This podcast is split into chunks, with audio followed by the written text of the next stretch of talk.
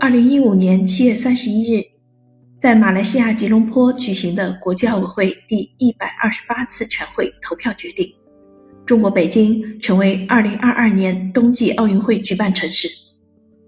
这意味着北京创造了奥林匹克历史，成为首个通吃夏奥会、冬奥会的城市。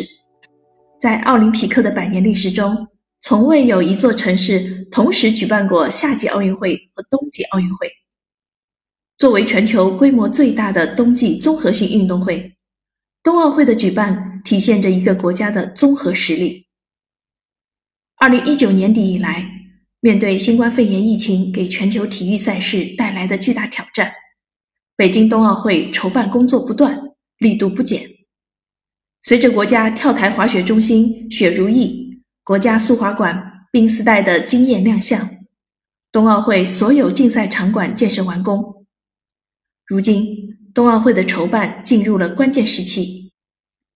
中国正统筹抓好疫情防控和赛事组织，将绿色办奥、共享办奥、开放办奥、廉洁办奥的理念贯穿筹办工作全过程，以大国担当，全面兑现每一项承诺。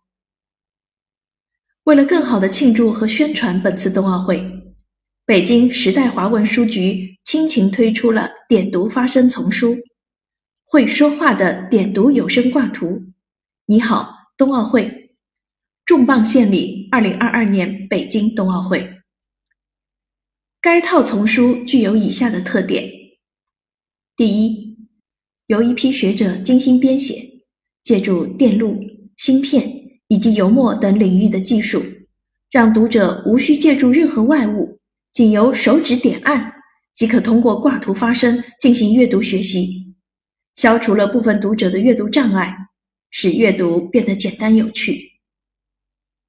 第二，由真人录音，吐字清晰，双面发声，音量可调，圆角设计保护孩子不会被锋利的纸缘划伤。挂图双面覆膜，耐撕，防水，色彩清晰明亮，操作简单。只需手指轻点画面的小喇叭即可发声。第三，将冬奥会的十五个大项目分别归类到滑雪项目、滑行项目和冰上项目三个部分，用细致的笔触、精美的画面引领大家走进北京冬奥会。丰富的图解设计、生动的内容介绍，将冬奥会的知识性、趣味性相结合。场景化图解冬奥会，加深广大群众对冰雪运动项目的认知。第四，独具匠心的编排了小知识，找一找两个互动游戏板块。小知识板块着重介绍中国运动健儿在历届冬奥会中取得的优异成绩。